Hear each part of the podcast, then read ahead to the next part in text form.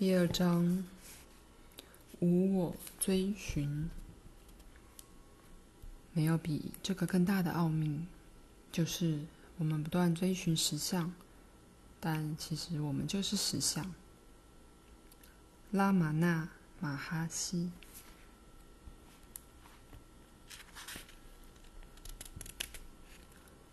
你存有的真理是平凡、简单而一直存在的。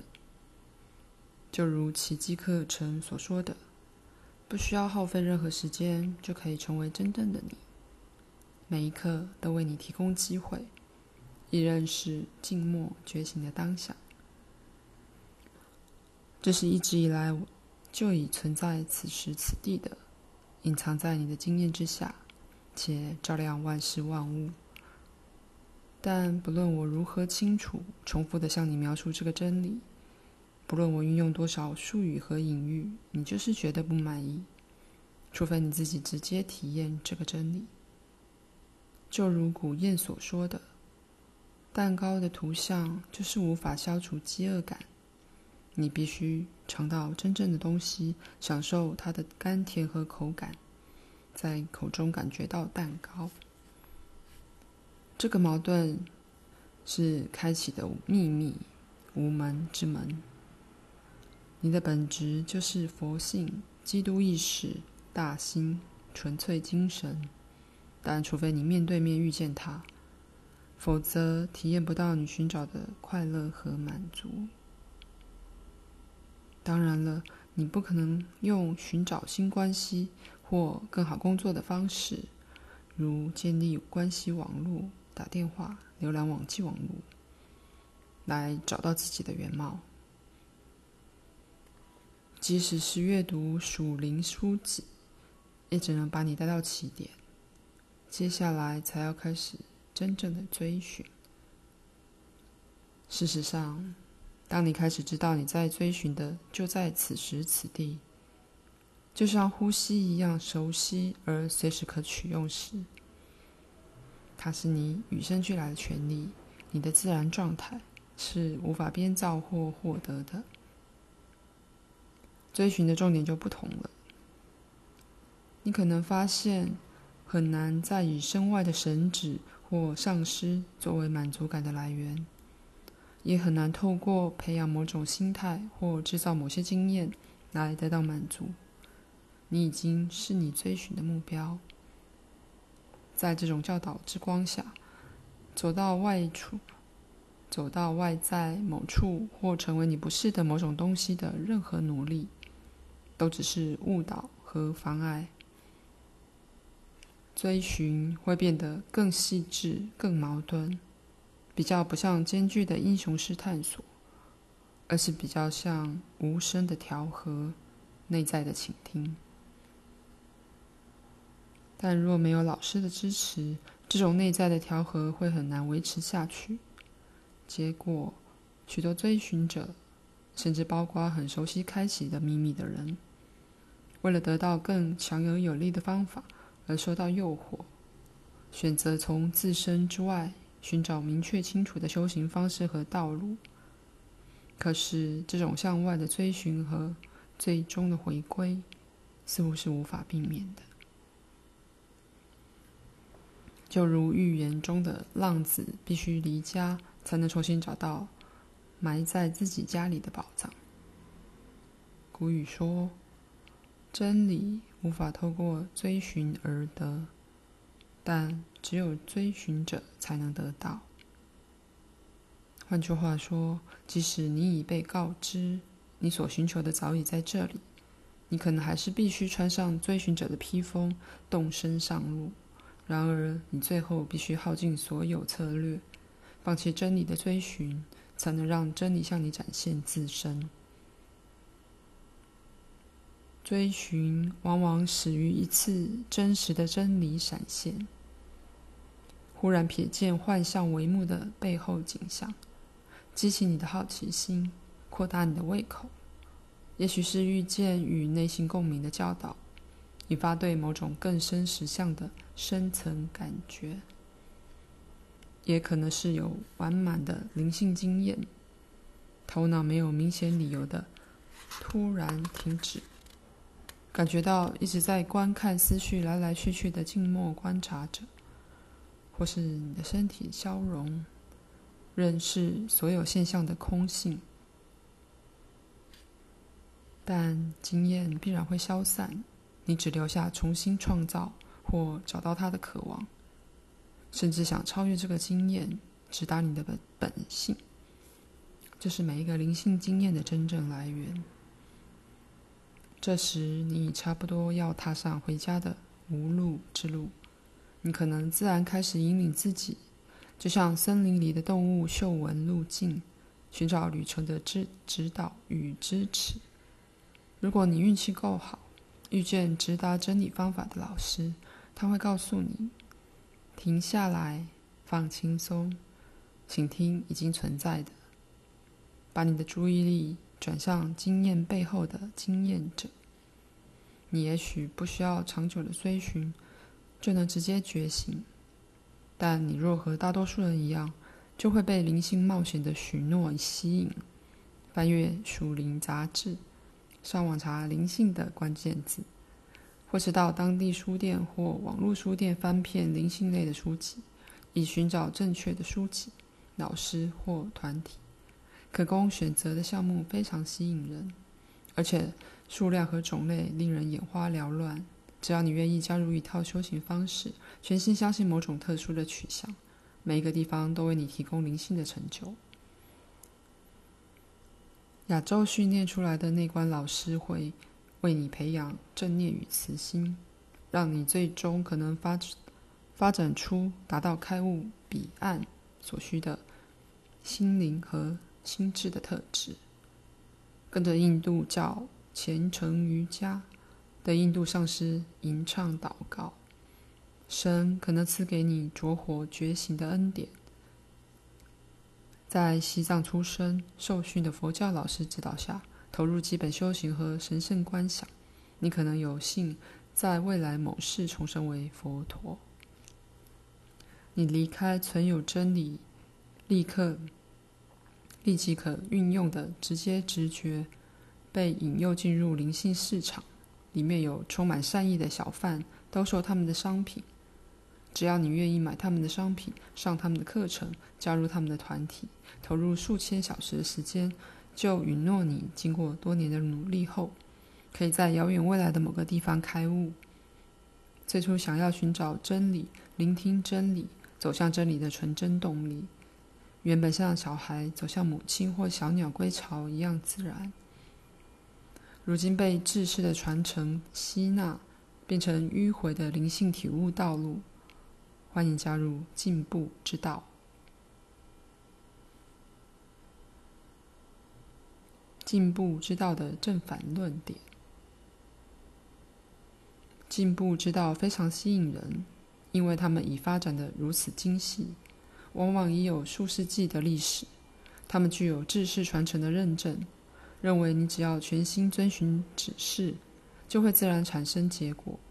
如果你聆听足够的教导，花费足够的时间禅修，参加够多的密集训练，培养足够的正确态度和特质，有一天就会找到自己究竟是谁的真理。为了鼓舞人心，进步之道的典籍充斥大师的劝勉故事。他们一开始就像你我一样是追寻者，经过长久一致的努力，最终得到开悟。进步之道非常适合头脑，因为头脑不喜欢不确定感，想要确切知道你被引向何方，如何到达那里。同时，它也吸引喜爱努力的自我。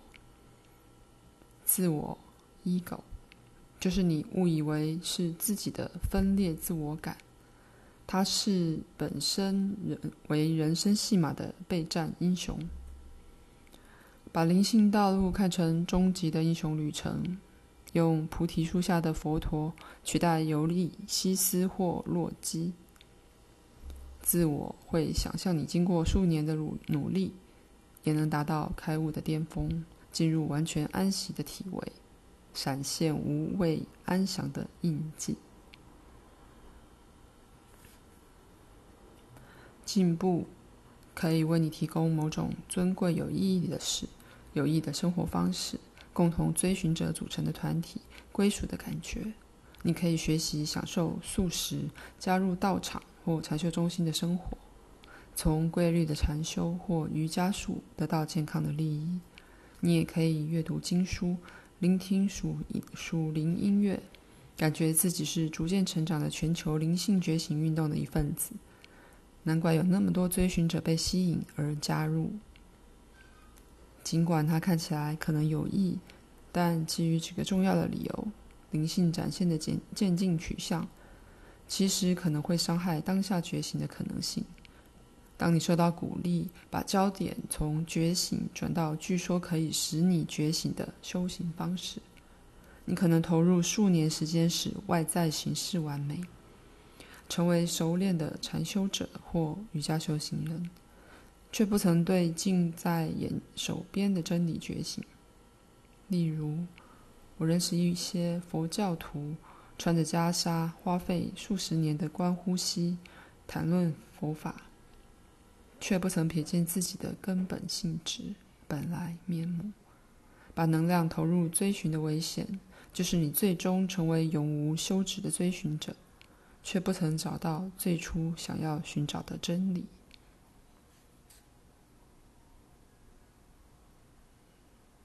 更根本的问题，可能在于进步之道假设的前提。进步之道要求你必须投入某些修行方法一段时间，才能体悟自己是谁。这会强化你的真实本性被深深隐藏，需要长久努力才能显现的信念。我耗费数年在禅垫上，用笔直的姿势和交握的双手坐着。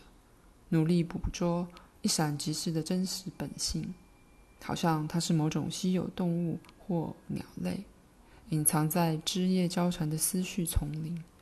最后，我放弃努力和正式的禅修，然后遇见一位老师，他告诉我：追寻者就是追寻的对象，观看者就是他要看见的目标。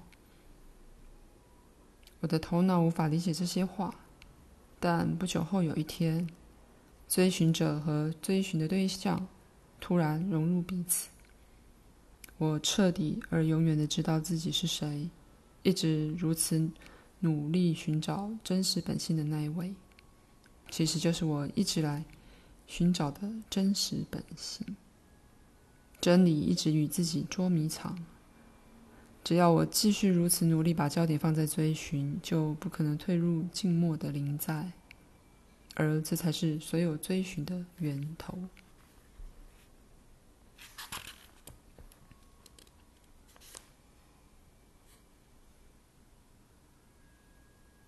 禅修的岁月，难道没有使我对觉醒更敏锐吗？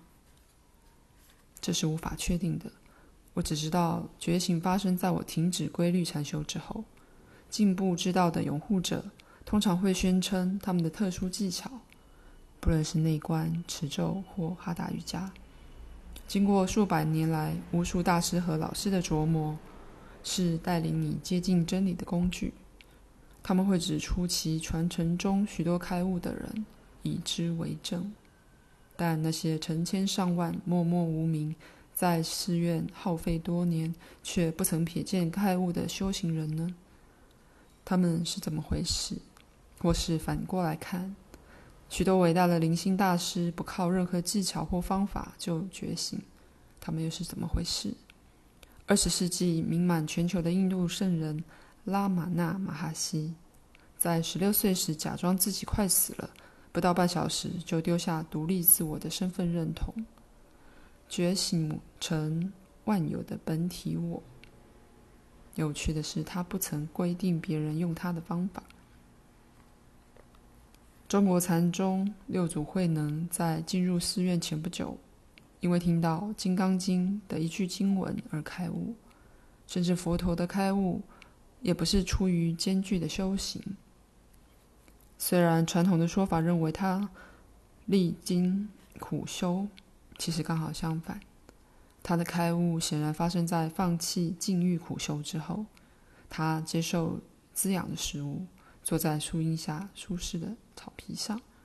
誓言若不达到追寻的终点，绝不起身。进步的修行之道，显然不是产生觉醒的必要条件。